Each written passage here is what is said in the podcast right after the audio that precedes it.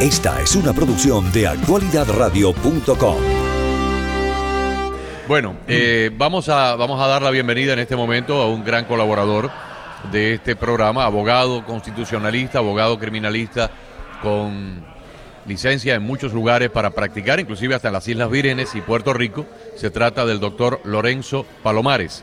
Muy buenas tardes. Buenas tardes, doctor. Buenas tardes, Agustín y Carlos. Bendiciones, pero me siento eh, un poco en desventaja porque estoy en camino hacia Los Cayos y quería estar ahí con ustedes eh, comiéndome una ensaladita de pollo que me dicen que la hacen muy bien ahí. Sí, siempre, siempre hay tiempo de dar un giro de 180 grados. ¿Va a pescar? Yo tengo casa y barco ahí y disfruto mucho los fines de semana en los calles. Qué maravilla, qué, bien, me, me alegro muchísimo. Bueno, doctor, hay algo que nos ha preocupado en los últimos días y es que varios de los abogados que asesoraron al presidente Trump en el estado de Georgia han, hecho algún tipo de arreglo con la fiscalía. La primera fue Sidney Powell, después eh, vimos a otro señor apellido Cosgrove o algo así, después la abogada Jenna Ellis y creo que han seguido dos o tres más. Y, no sé hasta qué punto esto, si estas personas, como parte de esos arreglos y como parte de esas declaraciones de culpabilidad para aminorar sus respectivas sentencias, se convierten en testigos de cargo, en testigos de la fiscalía, todos juntos puedan unirse para culpar al final al señor Donald Trump, que yo estoy completamente convencido que no se va a declarar culpable, va a seguir hasta el final defendiendo su inocencia. ¿Cómo lo ve usted? Mira, lo veo muy difícil, te voy a explicar por qué. Porque nosotros los abogados abogamos por nuestros clientes. Y en el caso este estos, es muy difícil que los abogados sean acusados con sus clientes. Eh, y lo veo desde un punto de vista profesional quizás un poco no tan como a mí me gusta llegar a los programas de ustedes eh, como un comentarista centrista. Eh, mm. hoy llego como un abogado comentarista y eh, me parece un poco sucio que primero el fiscal, que es abogado igual que todos nosotros, haya acusado a los vocales de, de que representan a su cliente. Pero esto fue una forma sucia de tratar de eh, que se le viraran sus propios abogados al cliente. ¿Y qué pasa aquí? Estos abogados tomaron eh, la decisión de buscar la línea de, mejor, de, menor esfuerzo, que es declararse culpables para un delito menos grave que no les cuesta eh, la licencia de abogado. Simplemente una molestación no te puedo decir de qué tanto, de tal gravedad, porque nunca he sido abogado de, del colegio de abogados, pero eh, he visto eh, abogados aquí en la Florida con convicciones de droga que han podido rehabilitarse y le vuelven a dar su licencia. Entonces, eh, yo entiendo que tanto la Sidney Powell, que siempre fue una abogada tejana eh, prominente, y los otros pues decidieron que cogieran una molestación del colegio de abogados y coger un delito menos grave que arriesgarse a un, a un juicio. Eh, tú sabes, eh, es difícil que yo comente en las decisiones de otros mm. compañeros porque no estoy en esos zapatos, ¿me entiendes? Pero eh, es una forma sucia del fiscal eh, de tratar de quitarse los abogados de un defendido. De esta forma queda entonces allanado el camino, doctor Palomares, para que se le ponga más difícil o bien difícil la situación a el, eh, presidente Trump. No, de, Carlos, con todo respeto, no, no creo así. Yo creo que se le abrieron. Yo creo que los abogados lo que hicieron fue salirse del camino. ¿ok?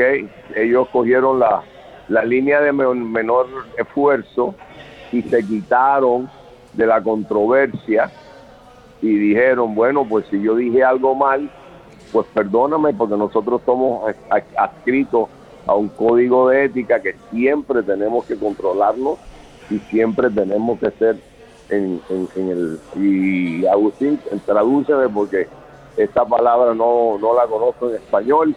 Eh, tenemos que, que, que, ser esquires, miembros del tribunal. Sí, sí, sí. Eh, letrados. Letrados, bueno, está bien. Sí. Esta palabra la eh, conocía. yo, yo entiendo, yo entiendo cómo funciona aquí la justicia en los Estados Unidos.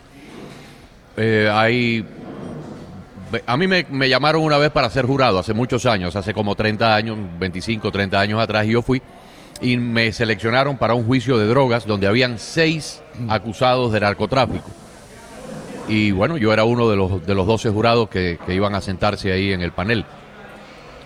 Empezó el juicio y a las cuatro o cinco horas de estar los primeros testigos testificando, se formó una, una junta. Nosotros los jurados no sabíamos lo que estaba pasando, se reunieron los abogados alrededor del juez, el juez mandó a hacer un receso, se fue todo el mundo, nos sacaron a nosotros, nos tuvieron como una hora fuera. Y cuando nos regresaron nos explicaron que el juicio quedaba suspendido o cancelado, no me acuerdo, porque uno de los seis acusados había decidido aceptar una oferta de la fiscalía para testificar contra los otros cinco mm. y todo aquello cambiaba por completo. Entonces yo entiendo cómo funciona aquí la, justicia. Agarran a 20 personas en una conspiración y tratan de buscar que algunos se conviertan en testigos de fiscalía contra el pez más importante, que en este caso es el señor Donald Trump. Yo creo que si a estas personas le dicen, mire, usted está mirando 10 años de cárcel, pierde su licencia, tiene que pagar una multa de medio millón de dólares, o va a ser 100 horas comunitarias, va a pagar una multa de mil dólares, va a escribir una disculpa y no le va a pasar más nada. Y una probatoria de seis meses sentado en su casa. Pues evidentemente los pone a pensar y algunos de ellos han aceptado esto como el mal menor para poder seguir practicando leyes. Yo eso lo entiendo perfectamente, no lo puedo enjuiciar. Sí, pero, pero hay, eh, hay una regla, hay una regla de ética que, que te quedó por analizar, que es que un abogado no puede ser testigo en contra de su cliente a menos de que pase solamente una excepción que para allá iba. una conspiración delictiva. Un, delito futuro, esto es un delito pasado. ¿Entendiste? O sea, ningún abogado puede testificar en contra de su cliente por algo que sucedió, a menos de que sea el cliente el que lo está demandando. Y entonces tiene que pedirle permiso al tribunal y el tribunal es el que te quita y te ordena contestar la pregunta, porque a mí me ha pasado. Sí, sí, para allá iba mi próxima pregunta, doctor, que si se violaba el principio de abogado-cliente con esto. Bueno, claro que se viola si el fiscal trata de sentarlo, porque Donald Trump no está demandando a estos eh, clientes. ¿Ok? Y yo tuve un caso muy similar en Puerto Rico donde eh, no voy a entrar en temas, pero tuve que testificar y el juez me ordenó a decir lo que yo tenía que decir. O sea, lo exoneró, lo liberó de esa confidencialidad. No, me ordenó, me ordenó. Ya el colegio de abogados, cuando un juez te ordena a contestar la pregunta y dice aquí no hay, aquí no hay protección de abogado cliente porque es tu cliente que te está demandando. aquí no hay violación de ningún código. mirándolo ahora desde el punto de vista de Donald Trump, yo, yo le decía a Carlos hace dos o tres días cuando esta noticia empezó a cobrar vida, que nosotros en la vida ordinaria requerimos de una serie de especialistas que estudiaron para ciertas cosas y vamos a ellos primero con una ignorancia tremenda del, del, tema y con una confianza absoluta de que nos van a dar, por ejemplo, yo voy al médico, y le digo, ¿cómo está el colesterol? ¿Cómo están los triglicéridos, el azúcar? Yo no soy laboratorista, yo no tengo la forma de saberlo, entonces si el médico me dice, usted tiene de colesterol, tiene 180, o tiene 280, yo me voy con esa cifra porque no tengo forma de discutírselo, tengo que aceptarlo confiado en que él me está dando la mejor asesoría. Igual que si vamos a un, a, un mecánico, mire, el carro tiene la transmisión dañada. Puede que la transmisión esté en perfectas condiciones, pero uno confía plenamente porque uno no tiene el conocimiento para poder determinar lo contrario. En el caso de, de Donald Trump, Donald Trump recurre a este grupo de abogados, cuatro o cinco abogados, para que le den el mejor consejo. Y todos le dijeron las elecciones hay que impugnarlas por tal o más cual delito que se ha cometido, un fraude o una sospecha en que los votos se contaron ilegalmente. Yo me imagino que él, que no es abogado, pues siguió ciegamente en lo que le estaban diciendo. Ahora, si estas personas le dieron un consejo contrario a la ley, el peso yo creo que no recae sobre él, porque él no tiene forma de saberlo, no tiene forma de discernir lo que es correcto. Y, y, tú estás 100% correcto, eso es una de las defensas de un ciudadano que descanse su acto en la opinión de un profesional de la ley. Ese caso lo tengo en estos momentos yo en Orlando.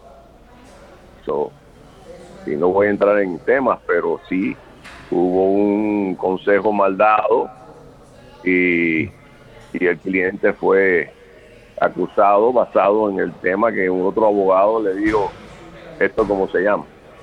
Sí, es, igual que si una persona, perdóname, Carlos, una persona hace su declaración de impuestos ante el Internal Revenue. Mm.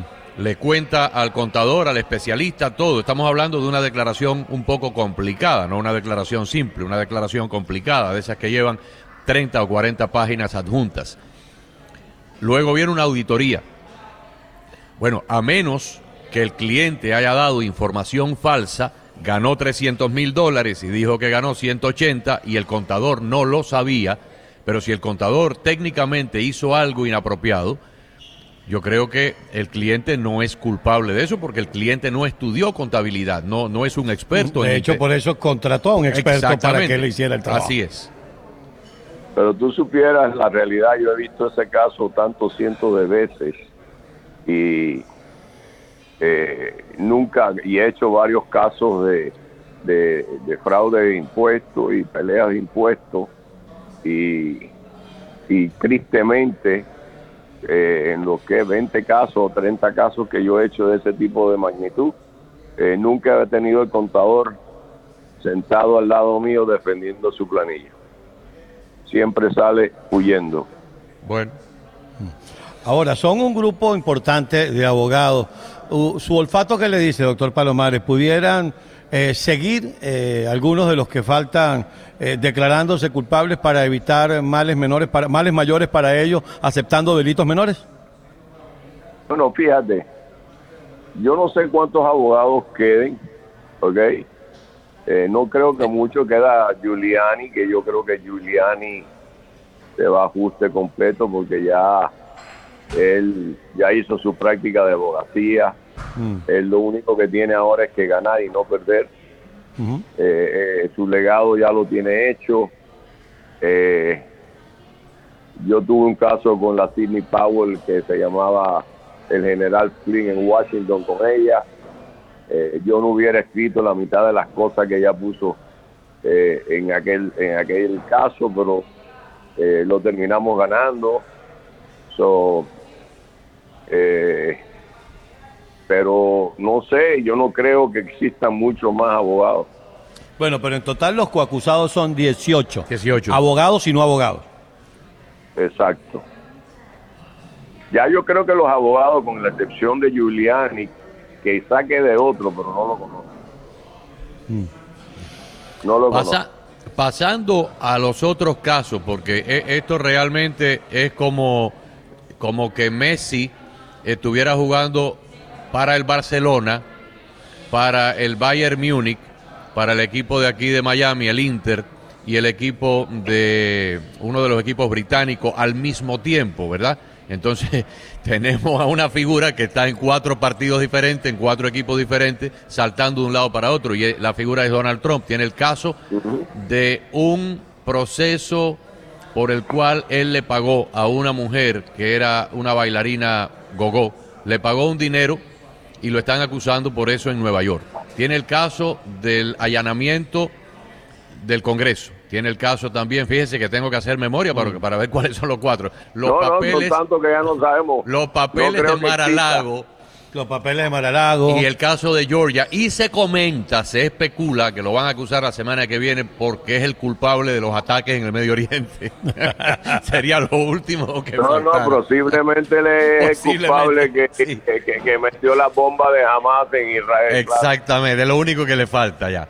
Eh, eh, co- De los- hecho, de hecho, acaban de multarlo por haber hablado en sus redes sociales de uno de los casos. Y- y metieron 10 mil dólares de multa. paradójicamente, la Unión de Libertades Civiles Americana, que siempre está a la izquierda de todo, lo está defendiendo porque dice que debe tener derecho a la primera enmienda. Claro.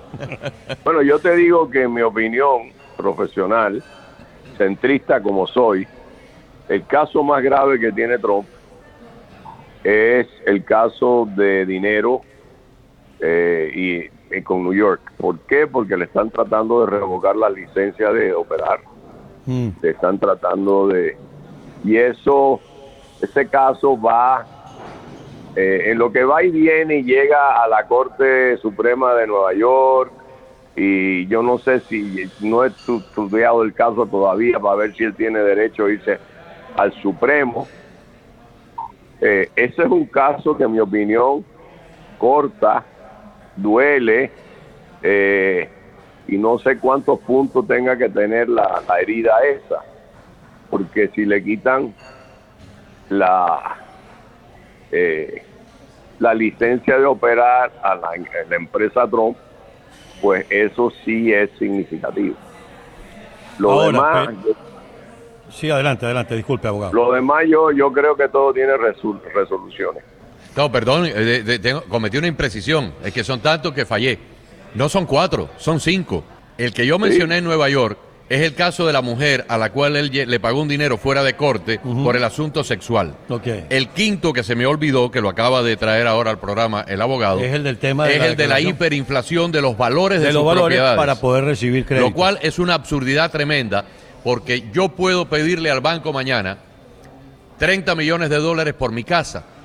Y el banco me dice, muy bien, ¿cómo no? A ver, firme aquí la planilla. ¿Cuánto usted quiere de préstamo? 30 millones de dólares. Tan pronto yo salga por la puerta, el banco va a llamar a sus tasadores y le van a decir, hagan una evaluación de la casa de Acosta. Que el banco no tiene ni que mandar los...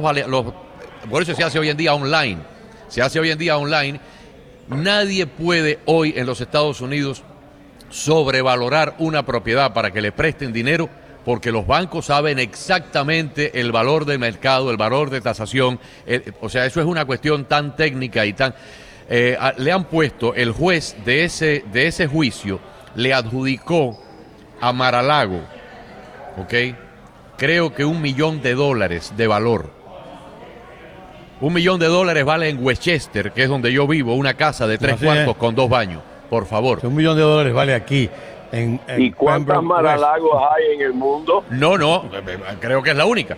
Entonces, estamos ante unas... pues yo, yo me imagino que eso, aunque el juez, porque el juez ha, ha sido donante del Partido Demócrata, eh, el juez es un activista demócrata, aunque ese caso lo encuentren culpable, en el primer proceso de apelaciones eso se cae, porque eso, de todos los casos, a mí, que no soy abogado, me parece que es el más fácil Pero de es que dicen que infló para Que pedir crédito para pedir crédito. y pero- después pero- redujo para pagar impuestos. Sí.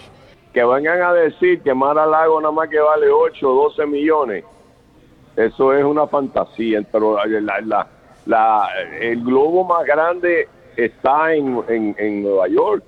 Mm. Que la torre de Trump, mira, en el en comercio hay un, y todos los abogados amigos míos y no amigos míos que, que, que practican derecho corporativo saben que existe una teoría auténtica de goodwill, que es la buena fe y el nombre de, eh, de la marca.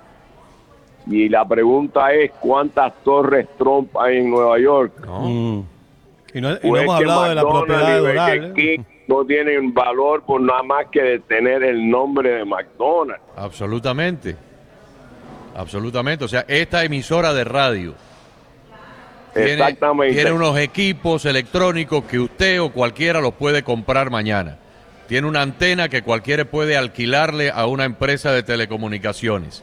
Tiene allá afuera un vehículo que cualquiera puede comprar en un dealer de carro y mandarlo a pintar del mismo color o de un color similar. y ponen una emisora de radio. Pero no va a valer lo mismo. No va a valer lo mismo Porque no en esta emisora hay una marca, hay un grupo de personas que hablan al aire con que si sumamos la, la- la experiencia de todos nosotros, estamos hablando de medio millón de, de años, ¿verdad? La experiencia de Carlos, la experiencia Bueno, mía, la no tanta, la de Mariana, la de Julio César, la de Ricardo. Estamos hablando de medio millón de años. Pero aparte de eso hay un portafolio de publicidad que vende millones de dólares al año en publicidad. Eso es único para esta radio, único. Eso Como se es único, capitaliza y tiene un valor. Exactamente. Eso tiene un valor, exactamente. Exactamente, es lo que los colombianos llaman la plusvalía. Así es. El goodwill. Es decir, un edificio mío de Carlos Acosta puesto en, en Nueva York puede costar lo que tenga el valor real del edificio, pero si el edificio tiene la marca Trump encima, ya por ahí Mucho más. ya vale mucho más. Exactamente. Bueno, eh, abogado, nada, váyase a pescar. Ah, ah, oye, trae, trae un poquito de la ensalada de pollo que me han dicho que es divino ahí, ¿oíste? Bueno, no, yo le llevo la ensalada de pollo. ¿En qué, en qué milla está usted por ahí, más o menos? ¿En en la milla 100, en la milla 100. Ah, eso mismo. está ahí mismo. Ok, yo le Ahí llevo la mismo. ensalada. ¿Y qué recibimos. Carlos y yo a cambio? ¿Nos da un paseo por la bahía? Claro que sí, claro que sí. Marea alta, marea alta, porque el barco, barco mío no sale en marea baja. Ok, está bien, claro, debe ser de un calado enorme. Sí, mire, eh, tenga mucho cuidado, mire que hay corriente de resaca este fin de semana. Ok, tranquilo. Un abrazo grande. Gracias, doctor Palomares.